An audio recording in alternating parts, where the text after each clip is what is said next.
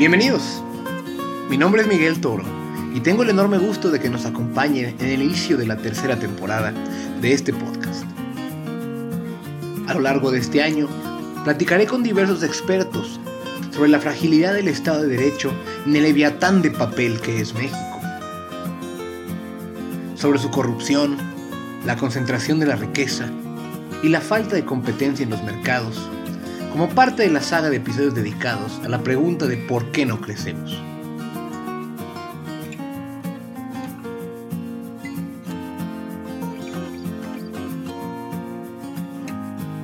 También le dedicaré varios episodios de la temporada a los comicios presidenciales en Estados Unidos, buscando que entendamos cómo funciona el proceso electoral y todo lo que está en juego.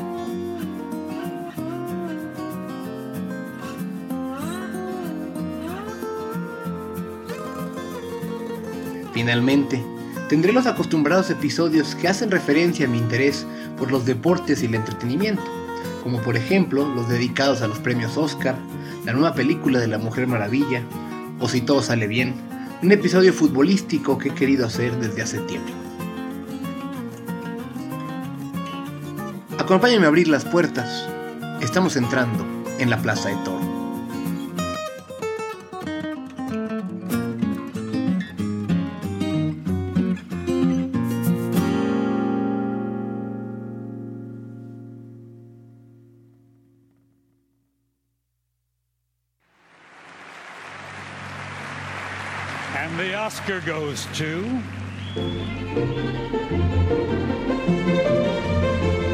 El año pasado, uno de los episodios más exitosos fueron los dos que dediqué a discutir las nominaciones de los premios Oscar. Estamos a la vuelta de la esquina de estos, de forma que opté por tener una nueva discusión con quien sabe muchísimo más que yo de películas y cuyas opiniones pueden informarles sobre quiénes serían los probables y posibles ganadores. Este es el primero de dos episodios donde analizaremos 10 de las principales categorías y nominados de los premios Oscar 2020. Para tal efecto, es un gusto enorme contar en el estudio con un viejo conocido de este podcast, Isaac Richter. Como recordarán, él es guionista, dramaturgo y una enciclopedia del cine. Isaac, bienvenido nuevamente a la Plaza de Toro. Muchas Qué gracias. gusto tenerte de vuelta. Muchas gracias. Pues es el momento de, de volver a grabar este podcast con respecto a las nominaciones de los premios Oscar. Ya están próximamente. Al momento de esta grabación apenas han pasado los Golden Globes y los Critics' Choice Awards. Recuerden si ha pasado algún otro o algún otro premio. Pues hoy en la noche pasan los Producers Guild Awards. Mañana son los. Screen Actors Guild Awards. Este, pero sí, este que, o sea, ganadores nada más tenemos hasta ahorita los Critics Choice y los Golden Globes. Perfecto, pues sí, así es como estamos, estamos a unos días de los premios Oscar, pero es el momento de, de platicar de todos estos nominados, nominadas. Eh, como saben, los premios Oscar tienen muchas categorías, pues por espacio de tiempo solo vamos a enfocarnos en 10 categorías. En este caso eh, eh, platicaremos del mejor, mejor guion original, el mejor guion adaptado, eh, la mejor banda sonora, la mejor fotografía, la mejor actriz y actor de reparto, el, o la mejor actriz y actor, el mejor director y la mejor película. Y bueno, pues dicho eso, quisiera um, iniciar con precisamente con el mejor guion original y el mejor guion adaptado. Son dos categorías distintas estas, pero creo que sería interesante si le pudieras platicar al público cuál es la diferencia entre un guion original y un guion adaptado antes de pasar a los nominados. Pues de hecho, la diferencia es muy simple. O sea, un guion adaptado es un guion que viene de un de otro medio. O sea, un guion adaptado es un guion que está basado o en un libro, Claro. o en un cómic, o en otra En película. alguna historia existente. En alguna historia existente, o sea, ve- está adaptado de algo de algo que, que, que- que ya estuvo publicado. Ok. Lo raro es que también las secuelas cuentan aquí porque están basadas en sus películas originales. Ah, ok. Una secuela de algo que fue original ya entra en... Podría, si estuviera nominada, estaría en categoría de guion adaptado. Exacto, de hecho, este Toy Story 3 fue nominada como mejor guion adaptado. También este Before Sunset y Before Midnight, que las dos fueron secuelas a Before Sunrise, ya entraron como guion adaptado, que a mí se me hace un poco ridículo porque siguen siendo historias originales, pero. Oscars gonna Oscars. Sí, sí, sí, bueno, muy bien. Pues ya con eso, ya con esa aclaración, que, que creo que es muy pertinente para mucha gente, platicamos primero del guion original. Las nominadas a mejor guion original son Knives Out, de Ryan Johnson, Marriage Story, de eh, Noah Baumbach, 1917, de Sam Mendes y Christy Wilson Cairns, eh, Once Upon a Time in Hollywood, de Quentin Tarantino, y Parasite, de Bong Joon-ho y Jin Won-han. Esas son las cinco películas, perdón, las cinco guiones originales nominados. Eh, platícanos qué te, qué te parecen, cuál crees que fue el mejor y un poco coméntanos de ellas. Uy, qué difícil categoría. Estos, este, son cinco películas que me encantan. Bueno, luego podemos hablar de la correlación entre estas y las que están a mejor película, porque algo que ha pasado mucho desde que, desde que, la, desde que la categoría mejor película se expandió, las películas nominadas a mejor guion tienden a estar nominadas a mejor película. Ya veo. De estas cinco, la única que no está nominada a mejor película es Knives Out, que, Sí, que nada más está como mejor guion. guion original. Y la verdad, una cosa que me. Una cosa que me tiene muy contento de que haya nominado a Ryan Johnson a un Oscar es que es una manera de, de este, molestar a la gente que odió The Last Jedi. Eso te iba a decir que y supuse que era una especie de como, bueno, le ha tocado tanto aguantar eh, trolls, pues ahora un poquito algo y- positivo. Y a mí Knives Out este, es una película que me divierte muchísimo, pero además me encanta cómo, cómo Ryan Johnson encuentra algo nuevo que hacer en este género de el misterio de asesinato que fue popularizado por Agatha Christie, por Arthur Conan Doyle, con Sherlock Holmes. Este, y él lo mezcla con una especie de thriller estilo Hitchcock y saca algo muy interesante. O sea, me encanta cómo te lo venden como, como algo que depende mucho de su elenco y luego te das cuenta como a la media hora, 40 minutos que, que, se, que, que se enfoca más en unos cuantos personajes. Aparte que me encanta que ya tenemos un nuevo detective que seguir en misterios, Benoit Blanc, interpretado por Daniel Craig. Ay, o sea, o sea, mucha gente lo este, este, compara su manera de hablar con el gallo Claudio, pero...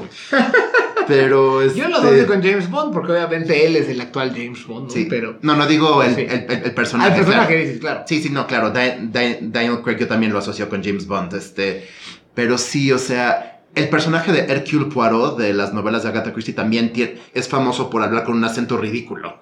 Entonces me encanta que tenemos un Hercule Poirot contemporáneo. Ok. Muy bien. Y de las demás nominadas que están ahí, ¿cuál, cuál te parece que, que primero que vaya a ganar de esas? eh, Vamos a hablar mucho de las demás. Este, de, de esas cinco, la que me sorprende que está ahí es la de 1917, 1917, porque aunque es una película maravillosa, es una película que es más bien una experiencia cinematográfica y, De no, acuerdo. y no tanto un guion, o, o no tanto como una historia que luce tanto por su guion. Un poquito como, como este, Gravity, como The Revenant, como cualquier película de James Cameron. Son películas que son experiencias cinematográficas muy que se sienten muy completas, pero no tanto por sus guiones. ok. Y yo sentí lo mismo con 1917, que me encanta, pero este, por eso me sorprendió mucho que la haya nominado. De las otras, bueno, Marriage Story, Parasite, Once Upon a Time in Hollywood, voy a estar salivando sobre esas películas más adelante. Sí, están nominadas y en varias categorías las platicaremos. Este, de estas, yo creo, yo creo que el que tiene la ventaja es Tarantino, otra vez. Porque yo sí creo que esta es la mejor película que ha hecho Tarantino. Yo creo que es el guion que más, que, que más nos revela cosas de él, que más nos, nos da como, nos muestra como una nueva cara de él como cineasta y de él como cinéfilo, que es lo que siempre ha sido el atractivo de Tarantino, que aparte de ser cineasta es un, es un cinéfilo. Sí, sí. Ok. Este, pero también, este, a mí me encanta cuando una película de, de- en, un, en un idioma extranjero está en esta categoría y pues ahí está Parasite. ¿Cuál crees que gane? Once Upon a Time Hollywood. Once Upon a Time Yo creo que va a ganar porque Tarantino se acaba de ganar el Globo de Oro, Sí. ganó el, pre- el premio de los Critics' Choice, pero sí creo que hay una posibilidad de que gane Noah Baumbach por Marriage Story, que Ok. es un guion que tiene mucho humor, pero también que toca temas muy... con los cuales cualquiera que está en un matrimonio, en Sí, una se puede relación, se puede identificar. identificar. De una manera muy dolorosa, pero... Y además creo que tiene esa película en particular, eh, que aunque no es de mi agrado, porque no es mi tipo de película, sí creo que tiene unos escenas largas con diálogos, no, primero los monólogos originales muy buenos, pero sobre todo después eh, diálogos entre dos personajes, donde de repente durante 3, 4 minutos dura la escena y, y, y si- y sientes que es un diálogo muy real. No sé, Sí. pero no se siente como para explicar algo al público. Que, que realmente Tarantino también tiene muy buenos diálogos y también eso es, eso es lo que ha sido uno de sus sellos, bueno, de sus múltiples sellos Sí. en las películas del pasado, desde la época de Pulp Fiction en general, ¿no? O sea, Claro. entonces creo que, creo que sí, que, que, que a lo mejor ese sería un- un- una, una característica que podría hacer que, que Marriage Story eh, sacara un poco la, el offset, ¿no? Aquí Sí, en yo creo que categoría. tiene posibilidad. Yo, yo por ahorita le estoy apostando a Once Upon a Time in Hollywood de hasta ganarse esta, pero yo sí creo que Marriage Story tiene, tiene posibilidades. Ahora, pasemos a, la- a las nominadas de mejor, mejor guion adaptado. Eh, en este caso, la- las cinco películas nominadas, o los cinco guiones nominados, son The Irishman de Steven Salam, eh, Jojo Rabbit de Taika Waititi, eh, Joker de Todd Phillips y Scott Silver, Little Women de Greta Gerwig y The Two Popes de Anthony McCartan. Eh, en esta categoría, ¿cómo las ves? Se me hace un poquito raro que Joker esté en esta categoría porque fuera de que está basado en el personaje del Joker en los cómics, la historia es completamente original. Aunque claro, también hay gente que dice que, que básicamente es un refrito de Taxi, De Taxi Driver y The King sí, of Comedy, pero a mí guion original se me hace más fuerte este año, en parte porque no hubieron muchas adaptaciones, pero, pero son adaptaciones muy interesantes. Por ejemplo, la adaptación del- de, este Li- Little Women, que para mí no es completamente exitosa, pero que sí encuentra una manera muy, muy fresca de, de, este, tratar una novela que mucha gente ha leído. Little Women de este Louisa May Alcott, creo que mucha gente, o sea, muchas, muchas mujeres crecieron leyendo ese libro. Y yo hace poco también volví a ver la película de los noventas con Winona Ryder, con Susan Sarandon, que, que es una adaptación más, este, más lineal, más convencional. Mientras que lo que hace Greta Gerwig es, este, es saltar en el tiempo, saltar entre dos tiempos, este, y luego crea un final que, en donde mete las experiencias de la autora a las experiencias de su, de su protagonista, de Josephine March, que, que, que, se ha vuelto en este arquetipo de la mujer que, que, que se siente atrapada en las limitaciones que la sociedad pone en ser mujer y trata de, de encontrar su manera de o vivir en ellas o No de sé, este de- sobrepasarlas. Sí, sí, sí, eh, como brincar los obstáculos a los Sí. cuales han tenido que enfrentar. Pues muy bien, entonces en esa categoría crees que vaya a ganar cuál?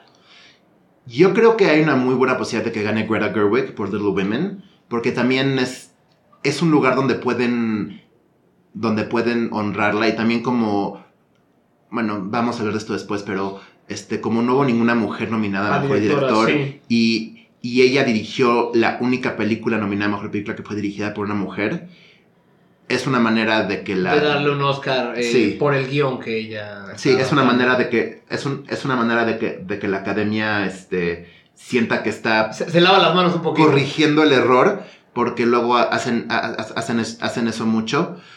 Si yo fuera a escoger, yo, yo, yo se la daría a Taika Waititi por su guion de Jojo Rabbit, que a mí me... que, que, que este, mezcla su sentido del humor muy irreverente con una historia muy, muy emotiva.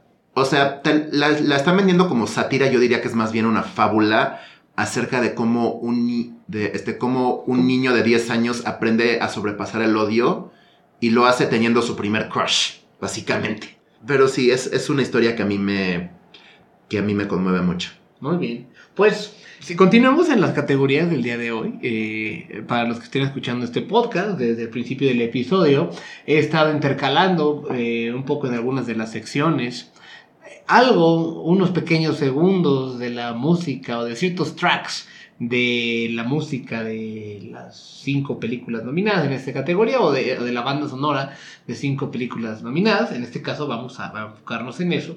Y las cinco nominadas al premio a la mejor banda sonora son eh, Hildur Guðnadóttir por Joker, Alexander Desplat por Little Women, Randy Newman por Marriage Story, Thomas Newman por 1917 y John Williams por Star Wars The Rise of Skywalker. Cuatro hombres, una mujer.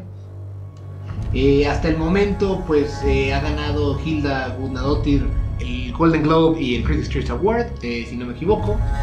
Pero, Sí. pues este, también tenemos otros pesos pesados en estas categorías. ¿A ti qué te parece que podría ser él o la ganadora en esta categoría?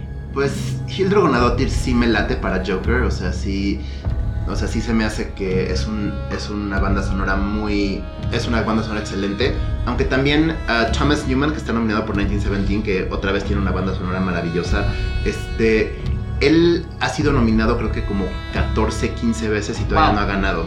O sea, como que sí ya estamos esperando a que sea su tiempo y a veces a veces esto pasa con este muchos mu- mucha gente nominada en categorías técnicas que luego los nominan, los nominan, los nominan y nada más no ganan, nada más no ganan hasta que un día por fin ganan. Ya. Y no sé si este es el año para, este, para Thomas Newman, aunque la historia de Hildur Guðnadóttir se me hace muy interesante. Una cosa que sí quiero mencionar, ya se me está haciendo ridículo que siga nominando a John Williams por Star Wars. Yo también quería mencionar eso, porque fr- francamente, pero en particular, esta banda sonora no me parece nada espectacular. O sea, No. me parece que inclusive los prequels tenían mejores bandas sonoras. Sí, obviamente yo soy muy sesgado y lo saben los que escuchan este podcast hacia las películas de DC Comics y en particular Joker. Sí. A mí me parece espectacular el soundtrack de, de Joker. O sea, no solo cómo utilizan ciertos tracks tipo, ¿no? De Here Comes the Clown y Sí. de That's Life de Sinatra y demás. Pero a mí en particular la, música este, de, de, de lo que compuso Gunnadottir me parece muy bueno. La- la- el track de Call Me Joker me parece, y es el que han escuchado eh, hace unos eh, minutos, es uno de los que más me gusta. Yo esperaría y me encantaría que pudiera ganar, dado que siguiera con el trend que ya empezó ahorita de ganar los primeros dos, dos premios hasta el momento, pero pues eh, enfrenta competencia dura como, como Sí, mencionas. exacto. Y, y, una- y- y 1917 puede ser ese tipo de películas que arrasen porque está en muchas categorías y es una gran obra y entonces Sí. de repente como que agarran cierto momentum una vez que Aunque es muy interesante que los últimos. Que en esta última década las, las ganadoras a mejor película nada más han ganado tres o cuatro en vez de arrasar. Y si han habido algunas películas que han arrasado categorías técnicas, Mad Max Fury Road fue una Sí, de ellas hace unos cierto. años. Gravity arrasó un montón de categorías técnicas, pero no ganó mejor película. no solo ganó Cuarón. Cuarón por, este, por director. Ujú. Pero sí, o sea, últimamente mejor película ya no se, corre- ya no se correlaciona tanto con, con mejor director o con, o con las categorías técnicas que sí, en los noventas habían sweeps casi cada año. The, The English Patient, Titanic, Sí. También Lord of the Rings también. Sí. Return Sí. of the King. Ben Hur, Titanic y Return of the King están empatadas por el récord de más Oscars, 11 cada una. Sí. Pues muy bien, pues mira, yo la verdad que yo estoy este, poniendo mis chips para que gane Hildur Guðnadóttir, pero pues bueno, ya veremos El día de hoy hemos estado escuchando el análisis de Isaac Richter, dramaturgo y guionista mexicano, sobre las diferentes categorías de los premios Oscar 2020. Al volver de la pausa, platicaré con él sobre las categorías de mejor actriz y mejor actor de reparto. Gracias por escuchar La Plaza de Toro, no le cambies.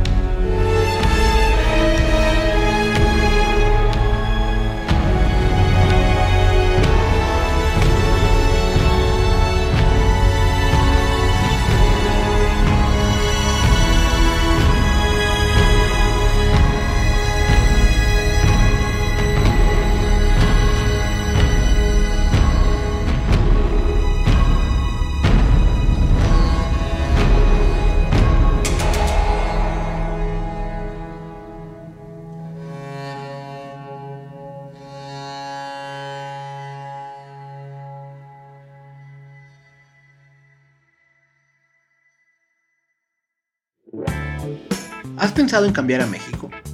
¿Te gustaría emprender con sentido humano? El TEC de Monterrey tiene la carrera para ti.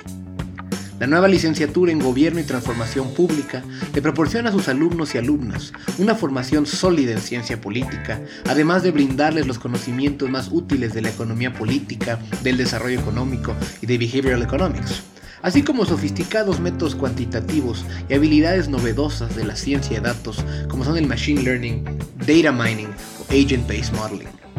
Sus estudiantes se pueden especializar en el emprendimiento público, en el diseño de políticas públicas o en la modelación aplicada de ciencia de datos.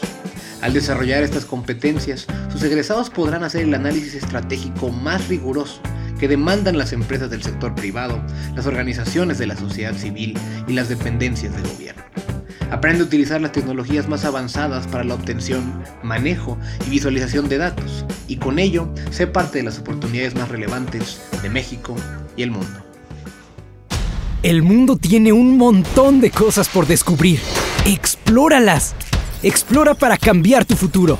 Somos una de las mejores universidades del mundo y te buscamos a ti. A ti que te apasionas con lo que haces. A ti que buscas transformar tu mundo. Aquí puedes explorar para encontrar tu camino, tu pasión. Transforma la manera de construir ciudades. Impacta el mundo. Sé un agente de cambio para transformar tu sociedad. Aplica tu creatividad para crear tendencias. Inventa eso que se creía imposible y redefine el futuro con la ingeniería. Genera valor para todos a través de los negocios. Impulsa el bienestar para mantener la salud. Ven y explora una de las decisiones más importantes. El límite es tu imaginación. Ven al TEC. Explora, elige, libera tu potencial transformador.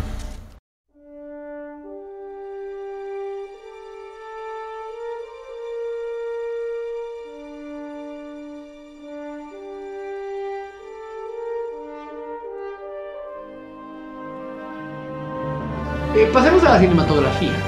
Elegí esta categoría eh, porque es una que los mexicanos conocen bien, ya que ha sido galardonada recientemente en varias ocasiones al Chivo Lubeski.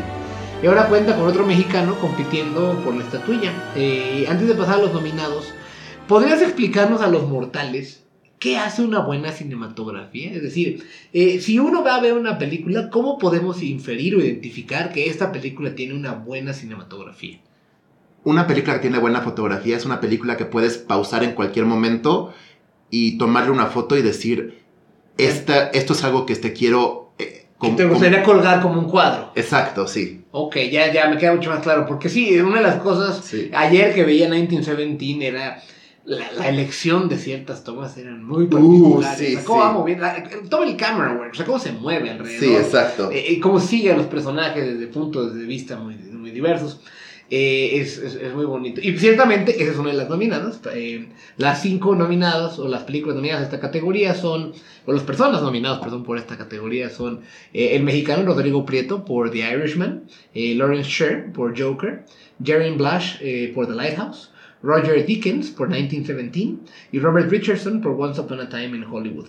¿Crees que el mexicano pueda ganar o este está cantado para Roger Dickens? Esto está cantado para Roger Dickens. O sea, Ro- Rodrigo Prieto es muy buen fotógrafo, pero no sé si The Irishman es su mejor trabajo, en parte porque, no sé, yo, yo, yo de hecho sí vi The Irishman en la cineteca en una pantalla grande y aún ahí la sentí como muy, muy TV-sized, como Ok. que la sentí como... La pensaste como para que la gente la vea en su casa, ¿no? Exacto, entonces como que, no sé, como que no saltó mucho la fotografía. Yo The Irishman es una película que admiro más de lo que me, de, de lo que me gusta y no sé si la fotografía es lo que más destaca de ella, aunque hab- hablaremos más de otras cosas que sí me encantaron de ella. Pero si, si ves 1917 y ves el trabajo de Roger Dickens, no nada más por el porque la película está editada para que, para que todo parezca una toma, Eso es muy impresionante. Eso es, muy impresionante. Esa primera escena de. Cuando empieza la misión de, de- de- de los personajes principales, de los dos eh, cabos, es impresionante cuánto dura la toma. O sea, la toma Sí. dura como siete minutos, una cosa Pero- estilo. La misma toma mientras van avanzando entre las trincheras. Sí, pero también Roger Dickens, él es uno de esos fotógrafos que es un maestro en composición y en meter luces. O sea, hay una toma en The Assassination of Jesse James by the Coward Robert Ford que es un, un cuadro en pantalla y en 1917 lo logra aún con, con estos movimientos muy complejos de cámara. Es una, una cosa es, hacer una película que parezca una toma y- y ponerlo todo, todo indoors o en blanco y negro, que es más fácil de, de alumbrar, pero en unas trincheras, en una zona de guerra, o sea, y sí, esa sí es una película que yo puedo pausar en cualquier momento y decir, Sí, hay, es- hay muchas tomas espectaculares, paisajes hermosísimos, Y a- verdaderamente lúgubres y terroríficos. De, de, de lo- si uno se pone a ver qué está ahí, o sea, ¿no? los, los cadáveres descomponiéndose, Sí. cosas del estilo. Y también hablando de Roger Dickens, que él es un fotógrafo que ha sido nomi- que este fue nominado 13, 14 veces antes de por fin ganar su primer Oscar por Blade Runner 2049 hace dos años. Sí. Y yo sí creo que se merece un segundo por todos los años que ha trabajado y por 1917. Que yo 1917 sí la vi en una pantalla IMAX y Pues entonces parece que será Roger Dickens. Eh, quiero pasar ahora a las categorías de los actores, eh, que probablemente muchos de los que nos escuchan las van a identificar más fácilmente, que estas anteriores donde son un poquito más técnicas, pero eh, no por eso no vale la pena mencionarlas. Y entonces si empezamos con las categorías de actores, eh, la, la primera que quiero platicar es de la mejor actriz de reparto. En esta categoría las cinco nominadas son Kathy Bates por Richard Jewell, eh, Laura Dern por Marriage Story, Scarlett Johansson por Jojo Rabbit, Florence Pugh por Little Women y Margot Robbie por Bombshell. Eh, ¿Qué te parecieron las nominadas? ¿Crees que son todas las que tendrían que estar? ¿Hay alguna que no haya, alguna persona que se haya quedado fuera? ¿O en general le- le- le- aquí sí fueron bien nominadas? ah, hay un par de personas aquí que yo no hubiera nominado. ok. Este, yo de hecho, una persona que se me hizo una pena que no nominaran porque sí fue nominada al Golden Globe y al SAG fue Jennifer Lopez por Hustlers. Hustlers. que fue ha sido su mejor trabajo hasta ahora y sí es una película que aprovecha todo lo que tiene que dar Jennifer Lopez y yo la verdad sí sí quería que fuera nominada y Kathy Bates en Richard Jewell este lo hace bien pero es un papel muy limitante o sea siento que que, que este, que este fue nominada por destacar en un papel muy limitado y también porque es una película de Clint Eastwood y a la academia le gusta mucho el- el cine de Clint Eastwood Sí. pero. Y, y la otra, Margot Robbie. La cosa es que no me encantó Bombshell. Entonces, este. O sea, yo siento que Margot Robbie más que nada está siendo, siendo nominada por el año que tuvo.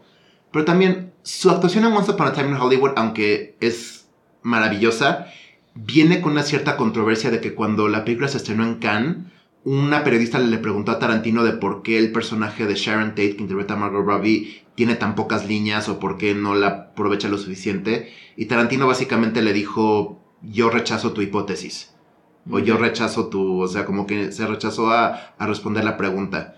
Y un poco lo entiendo porque Tarantino tenía una idea muy específica, porque él siempre tiene, un- él siempre tiene ideas muy específicas con cómo quiere, con este, cómo quiere hacer sus películas, con cómo quiere sus personajes. sus personajes. Pero sí siento que en parte por eso Margot Robbie se enfocó más en su, en su campaña para Bombshell que para Once Upon a Time. Ya veo. Y lo hace bien en Bombshell, o sea, em, y eso que a mí Bombshell no es una película que me gusta mucho, pero Margot lo hace bien. Margot, nada más que yo no lo hubiera nominado. Ok. Las otras tres sí son, son, son, son, maravillosas. Yo, yo creo que la, la que va a ganar es Laura Dern por Marriage Story, quien se, quien se roba un montón de escenas en Marriage Story, incluso tiene un, un este monólogo que mucha gente, con el que mucha gente se va a identificar. Además que es una actriz que ha estado en Hollywood. E- Ella es hija eh, de ¿Cuál es el monólogo que se va a identificar? ¿El de. el- ¿Cómo tienen que ser criados los hijos? O sea, básicamente en la ¿Cómo que... Básicamente en el monólogo en el que dice que este, los hombres tienen, tienen el derecho a ser este... Tienes toda razón. A, a- a ser fallidos y las mujeres no. Sí, cuando están ahí en la, en la oficina de, de- de- Sí. de los abogados, bueno, de, de su, su oficina, pero Sí. este y habla justo de, de que pues, la figura paternal es Dios y en, en, el, en la, la moral judeocristiana y que la mujer tiene está pensada en la Virgen María y entonces, ¿no? Como que tiene que ser impoluta y. Y lo que más, y lo, y lo, y lo, y lo que más me dio risa de, de, de ese monólogo es, dijo, es que dijo, Dios es el Padre y ni siquiera estuvo ahí. Sí. Y Eh, quiero nada más mencionar un poquito a las otras dos. Sí, Scar- sin duda. Scarlett Johansson en Jojo Rabbit, que creo, cre- creo, creo que sin ella esa película no funciona. Ella interpreta a la mamá de Jojo y en cuanto la ves, la ves caminando con esta presencia, con esta confianza y pero también tiene escenas muy muy conmovedoras con este con su hijo y con y con una y con una chava que este, tiene escondida en su casa. Y Florence Pugh en Little Women Florence Pugh está interpretando a Amy March que es la que es la niña que, que- que- que mucha gente que es fan de Little Women la les desespera esa niña.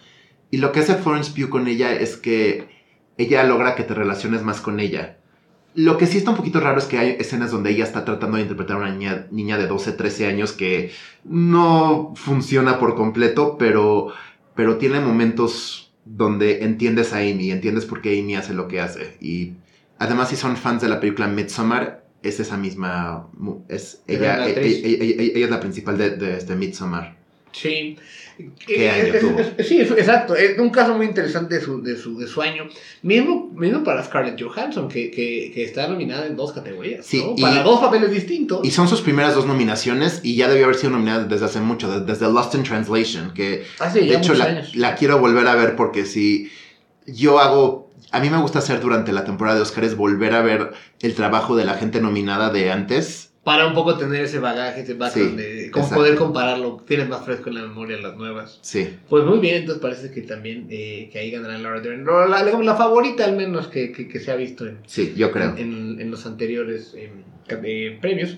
Eh, pasemos a la categoría de los mejores actores de reparto. Va. En esta categoría están los cinco nominados son Tom Hanks por A Beautiful Day in the Neighborhood, Anthony Hopkins por The Two Popes, Al Pacino por The Irishman, Joe Pesci también por The Irishman y Brad Pitt por Once Upon a Time in Hollywood. ¿El Oscar se lo lleva Brad Pitt o se lo van a dar a alguien más? No, va a ser para Brad Pitt. Pero algo muy interesante en esta categoría, todos los nominados han ganado Oscars anteriormente. Tienes toda la razón. Todos. Incluso Brad Pitt, que aunque no ha ganado un Oscar como Por actor, productor, ¿no? Sí. él, él, él ha ganado un Oscar por producir 12 Years a Slave. Y creo que en parte porque no ha ganado como actor, van a sentir que se la deben, aunque yo sí creo que Once Upon a Time in Hollywood es de lo mejor que ha hecho Brad Pitt. Es una, es una actuación que, en- que, ap- que aprovecha, que este, lo aprovecha mucho como estrella de cine. Y me encanta el contraste que tiene él con Leonardo DiCaprio, de cómo los dos son, son, son actores con presencias muy, Muy diferente. específicas y cómo esas dos, dos este, presencias juegan la una con la otra me encanta. O sea, él es alguien que, que sus mejores papeles son en los que no parece que está actuando. Ok. Y Once Upon a Time in Hollywood es una de esas. Como él. Moneyball. Y por eso digo la. Y, y por, y por eso digo, él es la contraparte de Leonardo DiCaprio, que es un actor que siempre se ve que está actuando. Pero Brad Pitt nunca se ve que, que- que está actuando. Y eso como que, no sé, a veces, a veces la gente ve eso y dice, bueno, es que no está haciendo nada. Pero sí, es, Es una forma diferente de actuar. sí, o sea, lo que está haciendo es vivir en, en el personaje. Y es lo que me encanta de Brad Pitt en esa película. Pero, este, también quisiera hablar de un par de los otros nominados. Por ejemplo, Joe Pesci en The Irishman. Él es mi cosa favorita de The Irishman. Concuerdo, es el mejor personaje. Y en parte porque él está haciendo algo que no había hecho antes. O sea, yo, a, a- a Joe Pesci lo, lo este, conocemos como el bandido de Home Alone o como My Cousin Vinny, estos personajes que son como muy ruidosos, muy, que se enojan fácilmente. En The Irishman es una presencia calmada. Cal- sí, calmadora hasta inclusive. Es conciliadora dentro de los mafiosos. Sí, Pero Eh, aún así te mantiene como muy... O sea, es un hombre que te mantiene muy angustiado y eso que nunca te grita. Y también los demás, o sea, Al Pacino no había sido nominado desde que, desde que ganó por Scent of a Woman. Y ah, también quiero a- a- a- hablar de la actuación de Tom Hanks en A Beautiful Day in the Neighborhood. Se me hace un poco raro verlo como supporting porque aunque dentro de, aunque dentro de su historia, dentro de la historia de la película, sí es el personaje secundario, la película de cierta forma está construida alrededor de su personaje. Él, inter- él interpreta a, Fred Rogers de Mr. Rogers Neighborhood. No sé cuánta gente lo conozca, es un icono de la televisión infantil gringa. Yo, de hecho, lo vi de niño. Y sí, hay, hay momentos donde Tom Hanks está, está interpretando el personaje. Y aunque no se parece a Mr. Rogers y no habla con Mr. Rogers, lo oigo hablar y siento que es Mr. Rogers hablando a través de Tom Hanks. Ok. Y es una actuación tan hermosa. Y la película es hermosa. O sea, la, la- la verdad es que sí estoy un poquito triste de que esa película no tuvo más nominaciones. Porque Sí, por eso te iba a decir, tiene pocas nominaciones más allá de la. Nada más él, Tom Al Hanks. menos en las categorías principales. Sí, Tom Hanks es el único nominado por A Beautiful Day in the Neighborhood. Ya.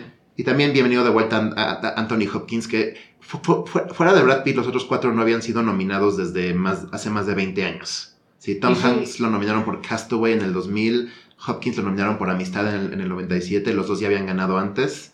Y sí, o sea, esta es una categoría de puros heavy hitters. Sí, totalmente. Pero en general parece que el consenso es que se lo va a llevar Brad Pitt. Sí, o sea, yo cuando vi Once Upon a Time in Hollywood, lo primero que pensé, todas las mujeres que crecieron en los 90 van a querer verla nada más por y DiCaprio. Estoy totalmente de acuerdo, porque cuando Sí. gané el Golden Globe estaba muy chistoso ver los tweets. Sí. De mucha gente como de nuestra edad, que por lo ves por sus perfiles o porque los conoces, verdaderamente extasiadas porque había ganado Brad Pitt.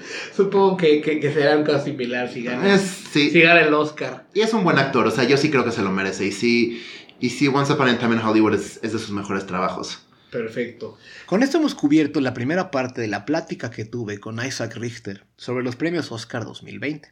Espero les haya gustado. ¿Quieren saber si Joaquín Phoenix ganará el Oscar a Mejor Actor? No dejen de escucharnos la próxima semana, en la segunda parte de esta discusión, donde abarcaremos las principales categorías de los premios Oscar. Les pido que si el episodio fue de su agrado, nos ayuden a llegar a más personas, compartiendo este podcast en Facebook, Twitter y sus demás redes sociales. Si conocen a alguien que creen que le gustaría escuchar sobre estos temas, por favor compártanle el podcast. Recuerden que pueden encontrar este podcast en el app de Podbean, en iTunes y en Spotify. Si pueden, déjenos un comentario o un review. Para cualquier cosa me pueden encontrar en Twitter en arroba. Muchas gracias por escucharnos. Mi nombre es Miguel Toro y es momento de cerrar las puertas de la plaza.